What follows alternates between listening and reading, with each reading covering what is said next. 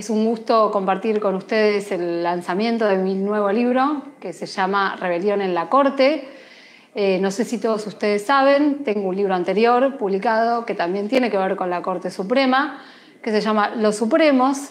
Este libro fue publicado en el año 2016 y ese primer libro lo que hacía era un recorrido por la, la Corte Suprema que había refundado de alguna manera Néstor Kirchner, después de aquel famoso mensaje por cadena nacional, donde le pedía un paso al costado a los viejos supremos de la mayoría automática, de la mayoría automática del menemismo, y luego se, bueno, se fue reconfigurando la corte, se conformó una corte nueva, bastante que, se consolidó, eh, con la llegada de Raúl Zaffaroni, de Ricardo Lorenzetti, de Carmen Argibay y de Elena Hayton de Norasco. Eh, una corte que tuvo una línea de comportamiento durante mucho tiempo, diría, hasta la llegada del gobierno de Mauricio Macri, donde en ese momento ya se estaba disgregando. Eh, había fallecido Carmen Argibay, se había ido Raúl Zaffaroni. Y con la misma idea que usé en los Supremos, que es contar qué pasa dentro de la Corte de manera casi novelada, como si tuviera una cámara dentro de, la, sala de acuerdos de la Corte, adentro de los despachos de estos jueces supremos. De esa manera eh, me propuse contar qué es lo que pasa dentro de, este tribunal, que a veces perdemos noción de la importancia que tiene, es el máximo tribunal del país, puede decidir con un simple, eh, con un simple fallo, simple entre comillas, eh, los destinos del país, puede tomar decisiones que afecten a la economía, que afecten a la política, que afecten a los derechos eh, de todos los ciudadanos.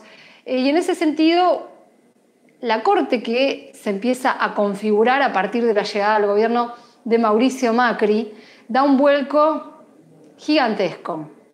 Ustedes recordarán que la primera medida importante de gobierno que toma Macri al llegar a la presidencia es precisamente la de hacer ingresar a dos jueces con un método controvertido, diríamos ilegal, hacerlos entrar por la ventana, por decreto, eh, salteándose el Senado. Esos jueces son Horacio Rosati y Carlos Rosenkrantz. Se armó tal escándalo en aquel momento, público, escándalo público, eh, que el ministro de Justicia tuvo que empezar a a plantear de alguna manera que por lo menos hacía falta el acuerdo del Senado para que estos dos hombres eh, estuvieran en la Corte sin conflicto, porque la propia Corte, los que quedaban en la Corte, que eran eh, Lorenzetti, Juan Carlos Maqueda y Elena Hayton, eh, porque ellos ponían reparo, ellos decían, nosotros no les vamos a tomar juramento si asumen de esta manera, y era muy curioso, porque eran dos juristas, cada uno respetado en lo suyo, que aceptaba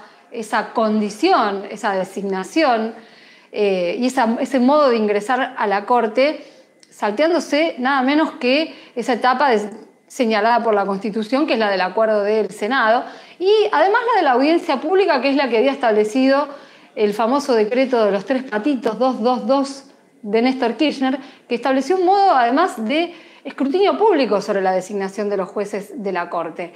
Y la llegada de estos jueces marca un cambio rotundo, no necesariamente por lo que ellos mismos hayan resuelto eh, una vez que se incorporaron al tribunal, en parte sí, en parte no, vamos a ir hablando de esto eh, de a poco, pero sí por el cariz que va tomando la Corte a partir de ese momento, que es deshacer buena parte de la, de la buena jurisprudencia que había, que había ido sentando la Corte anterior y que la hizo tan peculiar a esa corte que contábamos que, se pudo conformar eh, durante el gobierno de Néstor Kirchner, una corte que amplió derechos, una corte que tomó decisiones sumamente importantes en materia de, delitos de, lesa humanidad, de derechos de las mujeres, de derechos de todas las minorías en general, que instaló audiencias públicas entre, entre sus mecanismos y así gran cantidad de cosas. Esta corte, esta corte nueva, esta corte que, se inaugura con, la era Cambiemos, es una corte que empieza a destrozar todo lo que había hecho la corte anterior. Y esto se va viendo lentamente, eh, quizá el que no sigue el día a día de la corte no lo advierte de manera, eh, de manera muy flagrante, O quizá lo advirtió cuando un buen día la Corte de pronto salió con el fallo del 2 por 1 a favor de los genocidas. Pero mucho antes que eso, esta Corte había empezado a poner la semillita de esa circunstancia, tanto con decisiones que había tomado en materia de crímenes de lesa humanidad, donde, por ejemplo, había dictado una sentencia eh, para nada menor, donde ponía en duda la obligatoriedad del acatamiento de las decisiones de los tribunales internacionales para los tribunales argentinos, ¿no? Algo que la otra corte, la corte anterior, daba por hecho. Bueno, esta corte lo puso en entredicho empezó a ponerse más flexible en relación a las prisiones domiciliarias y un buen día salió el fallo del 2 por 1. En Rebelión en la Corte está contada la cocina del fallo del 2 por 1 que caracteriza un poco este vuelco que da esta Corte, eh, que no solamente lo da en materia de derechos humanos. Hay un capítulo también del libro dedicado exclusivamente a, por ejemplo, los derechos laborales. Esto que además se volvió un tema eh, en materia judicial, en los tribunales, a partir especialmente de los despidos masivos en el Estado, después despidos en todos los sectores. Pero de manera inicial esto se vuelve muy, muy palpable por los despidos en el Estado, que se empiezan a judicializar. Y luego uno empieza a ver en la dinámica de los tribunales que, ocurría y la dinámica era que justamente eran atacados los jueces laborales que fallaban a favor de los trabajadores. Y de pronto uno empieza a ver que la jurisprudencia de la Corte y los jueces que habían votado una cosa tres años antes, votaban otra y se habían puesto, se habían vuelto absolutamente en contra de los trabajadores. Y esta corte que hoy tenemos empezó a sentar una jurisprudencia eh, anti-trabajadores, podríamos decir, eh, en, la mayor parte de, sus fallos, no solamente en materia de despidos, en materia de otras tantas cuestiones, ¿no? como las que tienen que ver, por ejemplo, también con los riesgos del trabajo. Eh, y además, los casos laborales, también los casos de lesa humanidad y otros que afectan eh, de manera directa a la ciudadanía, lo que nos ponen a quienes nos ocupamos de desentrañar esta, esta vida que hay dentro de los tribunales, nos ponen frente a las historias precisamente de carne y hueso que hay detrás de los expedientes. De pronto vemos un expediente, parece ser un, parece ser un papel o hoy, algo digitalizado, donde se discuten leyes, donde se discute la letra, la letra chica de alguna disposición, pero detrás de esos expedientes hay personas. Y precisamente en los expedientes laborales encontramos algunos casos viejísimos, gente que quizás eh, tuvo una amputación de una mano trabajando y que esperó 10 años para tener justicia y que de pronto un día le cae el peso de la corte y le va mal, el peso de esta corte. Aquí tenemos un, hasta aquí sería un pantallazo de lo que empieza a suceder con esta corte que recién llega, ¿no? estamos hablando del año 2016, esta corte que recién empieza a conformarse, que es una corte que... Eh, que, bueno, que empieza a virar, de, a virar respecto de eso, de su condición anterior y de toda su tendencia, eh, de toda su tendencia previa. Luego, y esto también lo contamos en Rebelión en la Corte, lo que empieza a producirse es un cambio fenomenal en la dinámica entre los jueces supremos y una suerte de eh, hacerse y deshacerse de alianzas internas que un buen día llegan a la situación de dar un golpe contra Lorenzetti y sacarlo de la presidencia que ocupó durante 11 años, y de pronto vemos una corte que queda presidida por un hombre que es Carlos Rosenkrantz, que es casi el espejo de Mauricio Macri, pero al poco tiempo ese hombre no tiene poder. ¿Y por qué no tiene poder? ¿Y cómo son esas alianzas que se gestan alrededor? Lo que quiero insistirles es que cuando lean este libro se van a encontrar con un libro que está contado casi como, una, como un thriller, podría decirse. No es que se van a encontrar con un libro jurídico, se van a encontrar con, con las historias de todas esas personas y cómo se va produciendo y cómo se va tejiendo todo ese juego de poder. Sé que hay bastante gente escuchándome en este momento, así que la propuesta es que vayan enviando sus preguntas y las vamos a ir, bueno, las voy a ir contestando eh, lentamente y a medida de mis posibilidades. Eh, siempre, bueno, eh, alrededor de esta, de esta historia reciente de la, de la, Corte Suprema, que como les decía es una corte bastante peculiar, ¿no? Esta corte que de pronto un día lo desbanca al presidente que llevaba 11 años en ese cargo, con sus, sus altos y bajos, eh, con una forma de ejercer el poder bastante controvertida y personalista, eh, pero bueno, eh, es reemplazado por, por un... En realidad es reemplazado con el correr de las semanas, por una especie de... por un grupo que decide que las decisiones ya no las puede tomar solo el presidente de la Corte, que es Rosenkrantz en ese momento. A ver, vamos a ir contestando a, las, algunas preguntas. Eh, me preguntan, eh, ¿cambiará la Corte hoy día en relación a nuestros derechos laborales para lograr una tranquilidad en nuestros derechos? Bueno, eh, como bien les decía, esta Corte es una Corte que se ha parado en relación a los derechos laborales de manera muy funcional a este gobierno y a todas las prácticas que en general han denostado los derechos laborales. En la medida que permanezca esta dinámica y esta conformación de la Corte, es difícil pensar que eh, pueda haber un cambio. Lo que sí les puedo decir es que hay dos de los jueces que sí han mantenido una coherencia. Uno que se ha mantenido coherente respecto de sus decisiones anteriores es Juan Carlos Maqueda. Juan Carlos Maqueda, que es un juez que integra la Corte desde el año 2002. A Maqueda lo designó Eduardo Dualde en su breve presidencia.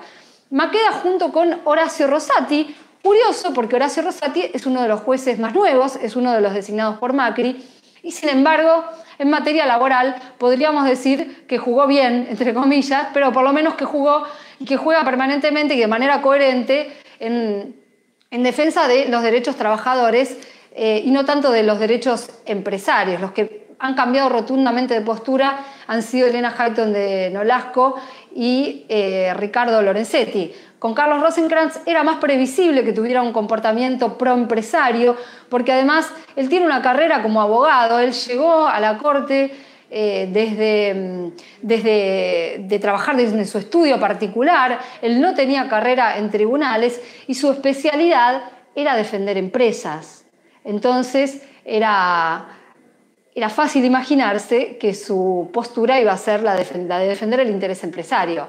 Quizá recuerden que una de las grandes empresas que, forman parte de la cartera de clientes del estudio de Rosenkrantz, que tenía como socio a Gabriel Bousat, es el grupo Clarín. Esa entre otras tantas. ¿no? En el caso de, de, Rosenkrantz, y lo hemos contado aquí en página 12, la cuestión de eh, su ligación con las empresas además da que hablar porque eh, podría tener una gran cantidad de conflictos de intereses en algunas decisiones que ha ido tomando, ya que intervino en causas donde él había sido abogado o su estudio había ejercido el patrocinio de alguna de las empresas litigantes ante la Corte. Tenemos más preguntas. A ver, ¿cuál es la situación de la jueza Hayton de Nolasco? ¿Hasta cuándo seguirá en la Corte? Gran pregunta, porque la situación de Elena Hayton de Nolasco, eh, uno diría, si si la Corte o la propia jueza eh, se apegara a lo que dicen las normas y a lo que ha dicho la propia Corte, Elena Hayton de Nolasco se tenía que haber ido al cumplir los 75 años. Porque lo que dice la Constitución, reformada en el año 94, es que los jueces, cuando llegan a los 75 años, solamente pueden continuar en el cargo si consiguen un acuerdo del Senado por cinco años más. La Corte Menemista en el año 99 había, dado, había cuestionado esta, afirmación de la reforma constitucional y había sacado en su momento un fallo muy famoso a favor del fallecido Carlos Fait, que como ustedes saben se quedó después hasta muy cerca de, su muerte, ¿no? hasta los 97 años. Pero esta corte, entre las pocas cosas que hizo bien, la corte actual, fue sacar una sentencia que dio marcha atrás con esa doctrina llamada doctrina Fight, que le permitía a un juez quedarse para siempre en el cargo. Esta corte dio vuelta esa sentencia. Sin embargo, Hayton de Nolasco, que sabía que la corte tenía que resolver esto, se apuró a plantear un amparo en el fuero contencioso administrativo y consiguió, en un evidente pacto con el gobierno, que el gobierno no apelara una decisión de primera instancia que era a su favor.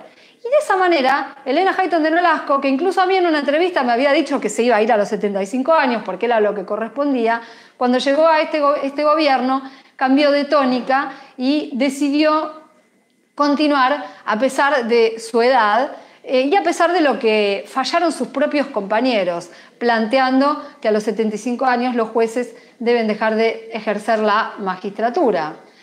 Eh, tenemos otra pregunta. ¿El acceso a la información para este libro fue más sencillo o más difícil que el anterior? Gran pregunta. El acceso a la información para este libro fue un poco más complicado que para, para el anterior.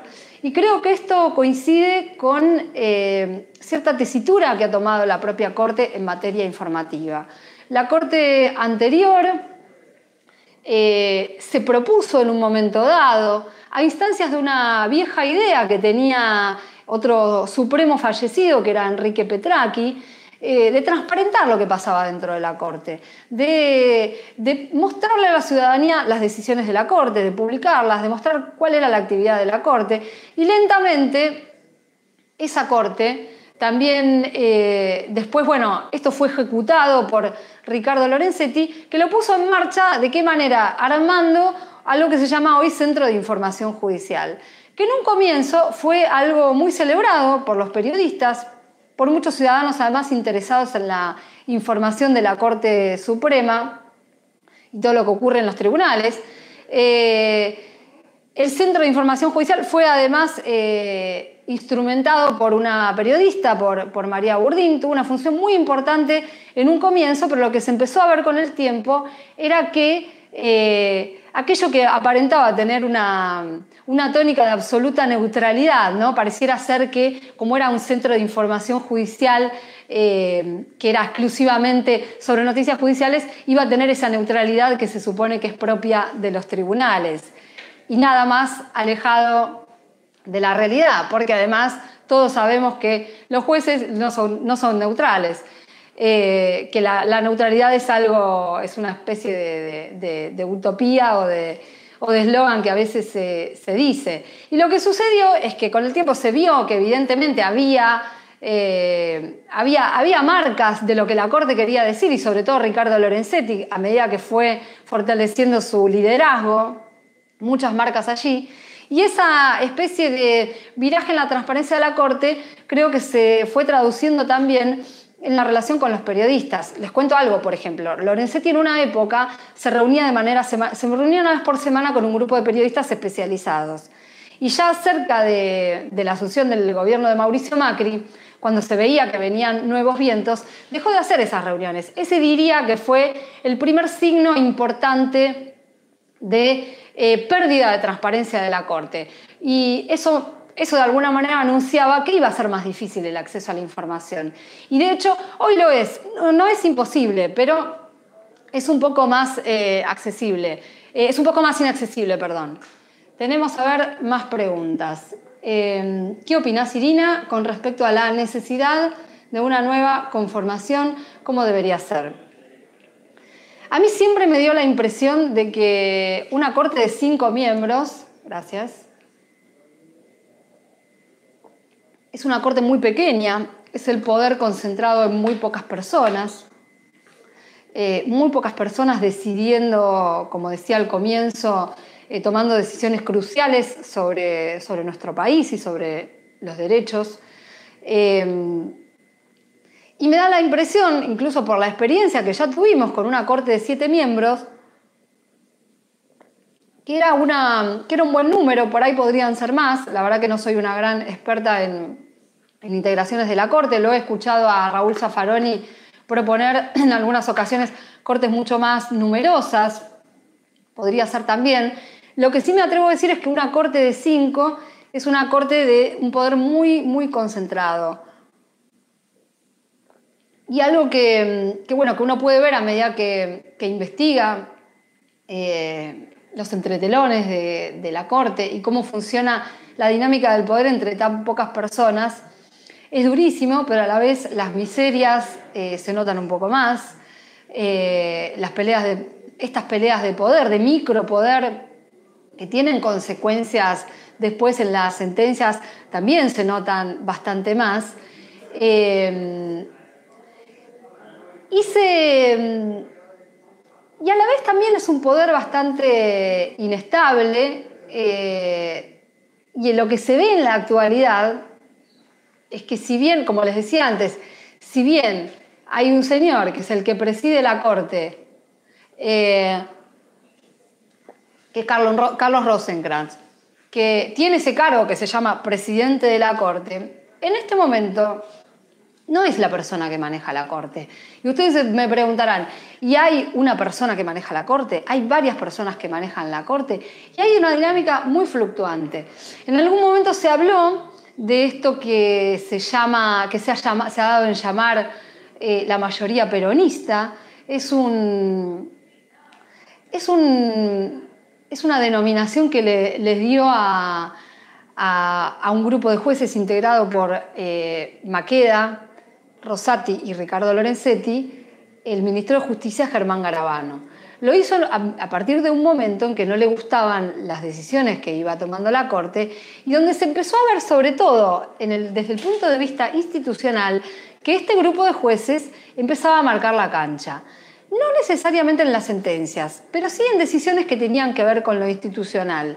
De hecho, esa denominación de mayoría peronista, que después incluso hay estadísticas que muestran que no funciona de manera automática, y menos, como les decía, en las, en las sentencias, pero esa denominación de mayoría peronista surgió en un momento muy delicado, que fue cuando eh, se empezó a discutir cómo se designaba la integración de los tribunales orales y se armó un tribunal oral, que era el Tribunal Oral 9. Se armó eh, a dedo prácticamente, con un sistema que había habilitado el gobierno a través de, una ley, haciendo traslados de jueces de tribunales orales ordinarios a tribunales orales federales y conformaron un tribunal que era a medida, sabiendo que ese tribunal, además, era, por una cuestión de que no tenía causas acumuladas, el tribunal al que le iban a tocar las primeras causas que iban a juicio oral contra Cristina Fernández de Kirchner. La Corte, sorprendentemente, le puso un freno a esa situación y esa vez funcionó lo que eh, Garabano denominó la mayoría peronista y que después se empezó a usar de manera peyorativa en otras circunstancias. Lo que sí, cuando lean el libro, van a encontrar que esa mayoría peronista no es no funciona de manera sistemática, sí ha generado algunos mecanismos de control interno en la Corte y sí ha dejado su impronta en algunos temas, pero no, no lo hace de manera permanente ni preponderante. A ver, me preguntan, ¿para cuándo vamos a elegir integrantes de la Corte por voto democrático y no por amiguismo? Bueno, en esto yo la verdad que quisiera rescatar la virtud de lo que de algo que citaba antes, que fue el decreto 222 de Néstor Kirchner, que cuando estableció el procedimiento de audiencias públicas para designar jueces, eh, abrió al debate ciudadano las postulaciones de jueces. Los jueces de la Corte siguen siendo postulados por el Poder Ejecutivo, pero hay un amplio margen de debate en dos instancias en la instancia Ministerio de Justicia, donde se pueden presentar impugnaciones, y en la instancia del Senado, donde eh, la sociedad civil puede llevar sus inquietudes y sus planteos. Esto con la Corte anterior mostró, mostró una gran eficacia al momento de ese, ese primer escrutinio sobre los jueces. Eh, a mí me cuesta pensar en la posibilidad de una elección de jueces por voto popular. Es cierto, vivimos con esta gran arbitrariedad de que los jueces constituyen el único poder del Estado, donde sus integrantes eh, no son designados a través del voto. Igual si hacemos un poco de memoria, eh, recuerden el lío que se armó cuando Cristina Fernández de Kirchner, cuando era presidenta, intentó hacer una reforma judicial donde daba mucha más participación a la ciudadanía en general en el funcionamiento de la justicia y esto fue muy poco tolerado. Fue lo que se llamó en su momento el proceso de democratización de la justicia, eh, que fue frenado por la propia Corte. La propia Corte, la propia Corte anterior, ¿eh? Pero en un momento en que Lorenzetti concentraba muchísimo poder y estaba enfrentado con el gobierno de Cristina Kirchner y lo que tenía era un gran interés depositado en sostener el respaldo de la corporación judicial. Porque en ese caso es evidente que lo que funcionó es este, este mecanismo de la, bueno, esta, esta forma de la corporación judicial de defender su nicho, y lo lograron a punto tal de bueno, presentar gran cantidad de amparos y que uno de ellos llegue a la Corte y que fuera la propia Corte la que declarara inconstitucional esa reforma. Entonces uno se pone a pensar y quizá al día de hoy estamos lejos de la posibilidad de, eh, de que se elijan los jueces por voto popular. Pero debería haber algún camino para poder volver a reflexionar acerca de mecanismos de participación ciudadana, sí en la, elección de los jueces y en el funcionamiento de la justicia. Habría que buscar quizá mecanismos menos irritantes para, para la, familia judicial y que permitan por lo menos que den márgenes eh, de negociación. Eh, algún camino debería haber. Igual insisto también que este, este sistema vigente de, de las audiencias públicas que estableció en su momento Néstor Kirchner es bueno, eh, da, una, da una garantía de calidad institucional y de hecho, por alguna razón, Mauricio Macri quiso pasarlo por alto. Preguntan también, quisiera preguntarle cuál es la influencia de Comodoro Pi sobre la Corte o viceversa. Me encanta esta pregunta, porque porque hay una, especie de mitología sobre la justicia que dice que Comodoro Pi es el aparato todopoderoso, como si todo empezara y terminara en Comodoro Pi. Es un aparato descomunal de poder, no tengo ninguna duda de ello.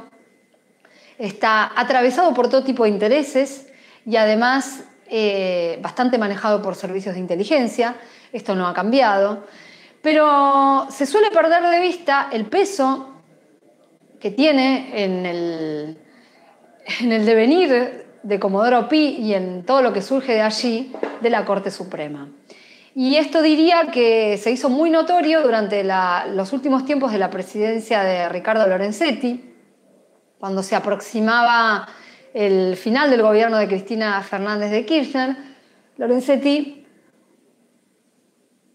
que es un hombre que suele estar además muy atento y permeable a lo que pasa en el resto del mundo y en la región, miraba, miraba hacia otros lados y miraba con bastante cariño lo que ocurría en Brasil, donde como todos ustedes saben, hay un expresidente preso que pudo haber sido presidente otra vez y no lo fue precisamente por, eh, porque se, se dictó su prisión sin pruebas. Eh, y en Brasil lo que se puso de moda es un sistema que se llama de delación premiada, que ha permitido sí castigar eh, nichos de corrupción importantes, que ha, tenido alguna utilidad, pero que en determinado momento empezó a ser utilizado de manera muy despiadada con intereses políticos inocultables. Y ese modelo, con algunos matices, fue de alguna manera importado aquí.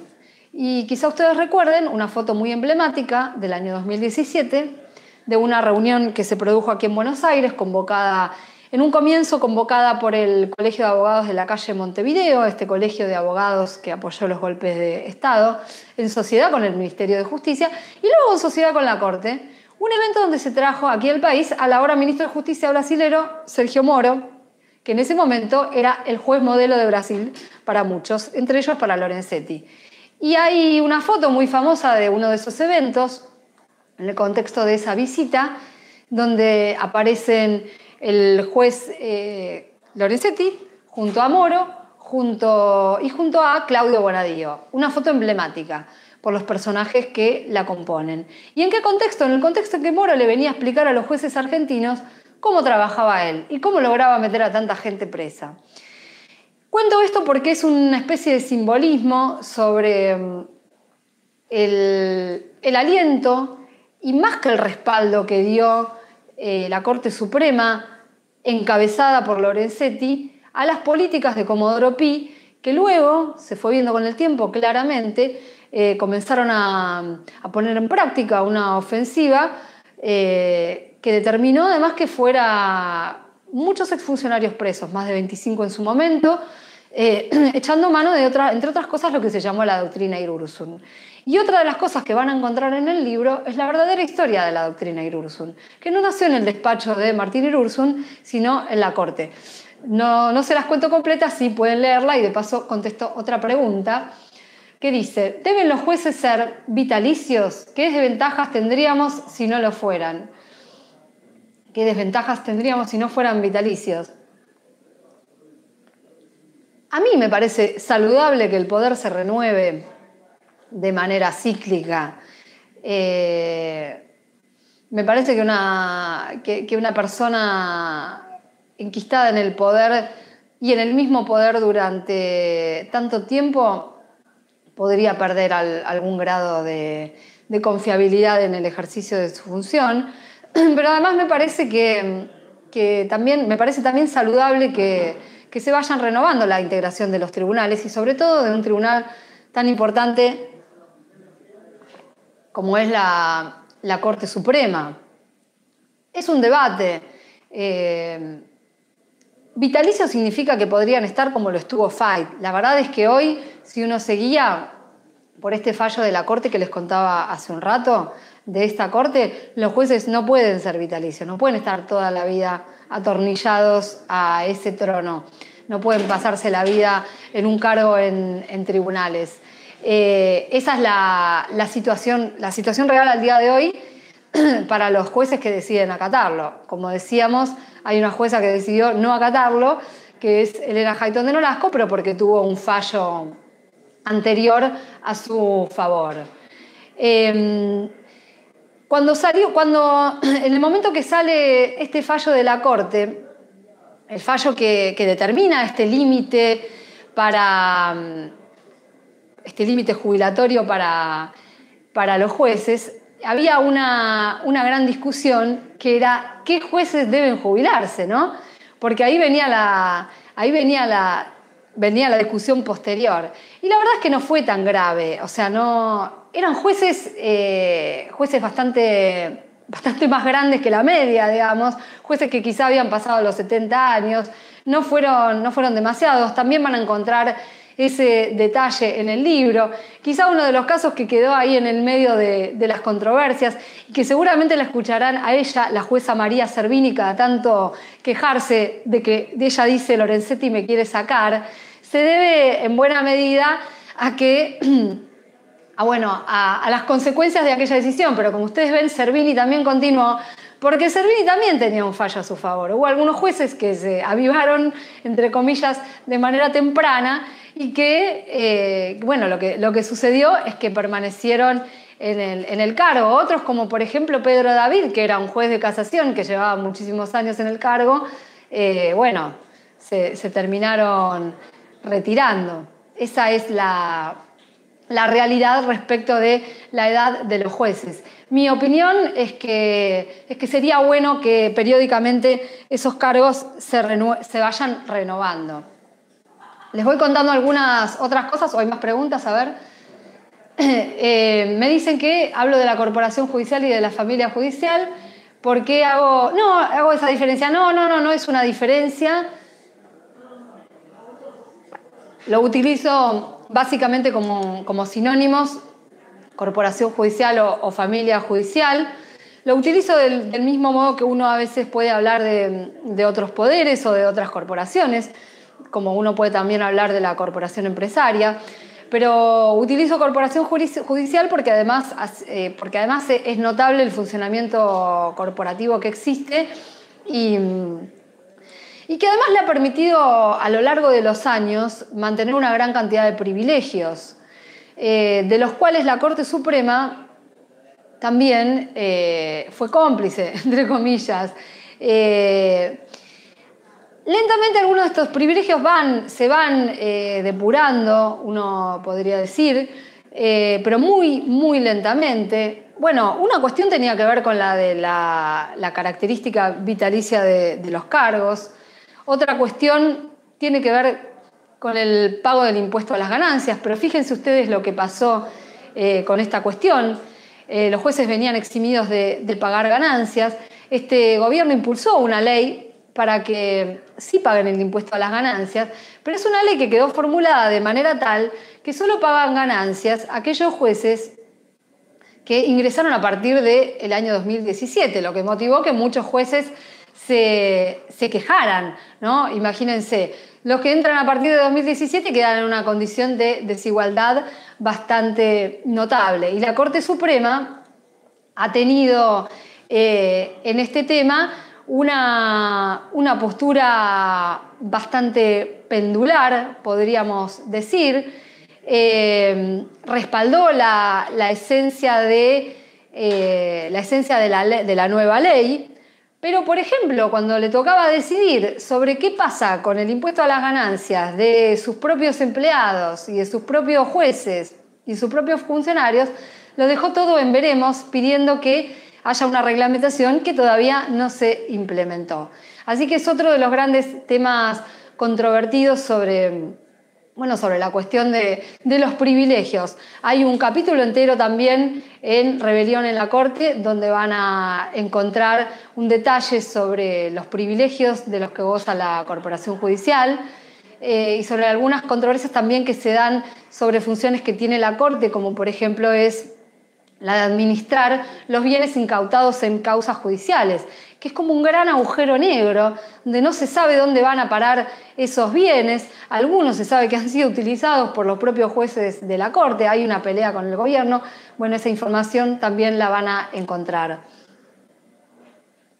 Y sobre todo, lo que mm, quisiera decirles para ir cerrando, hay algo que caracteriza al Poder Judicial en nuestro país y en otros, en otros países también, que es eh, este comportamiento eh, casi inexorable que tienen jueces y juezas de moverse al son de la política, esta Corte ha logrado algunos momentos de, y ha mostrado algunos momentos de cierta autonomía, podría decirse, respecto del poder político.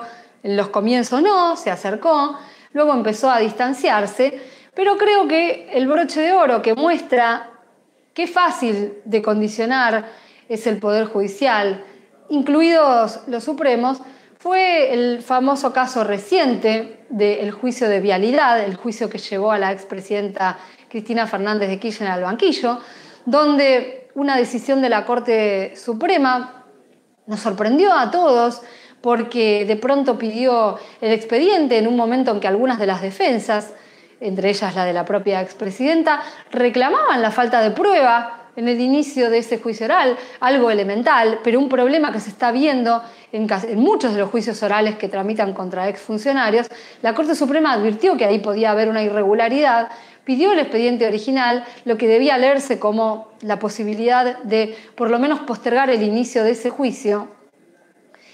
Y bueno, se armó un escándalo de proporciones, la gente amagaba con salir a cacerolear y porque tres gatos locos, discúlpenme la expresión, amagaban con salir a cacerorear, los jueces de la Corte Suprema recularon olímpicamente y el juicio empezó en la fecha que siempre iba a comenzar. Eh, y les diría que presten atención a este caso, porque seguramente es espejo, es reflejo de muchos otros casos donde no solo esa pequeña amenaza de repudio social, pequeña porque realmente era insignificante, fue lo que talló sobre la decisión de los jueces supremos y la jueza suprema de dar marcha atrás con esa cuestión, aunque quiero decir entre paréntesis que todavía tienen pendiente resolver ese caso, digo que hay que prestar atención, porque fueron otros los intereses eh, que tallaron ahí, y algunos tienen que ver con intereses mediáticos e intereses empresarios, además de corporativos de Comodoro Pi y de la Corte Suprema. Esto, bueno, la trastienda de todo lo que ocurrió con, esta, con este caso también la van a, la van a encontrar en este, en este libro, Rebelión en la Corte, que de alguna manera lo que intenta mostrar es cómo, cómo el propio Poder Judicial y cómo los propios Supremos pelean entre sí por el, por el poder, eh, cómo en algunas ocasiones se sacan los ojos y siempre siguiendo especulativamente de algún modo el pulso de la política. Les agradezco mucho por haber compartido este rato, es un placer, ojalá lean el libro y ojalá les guste.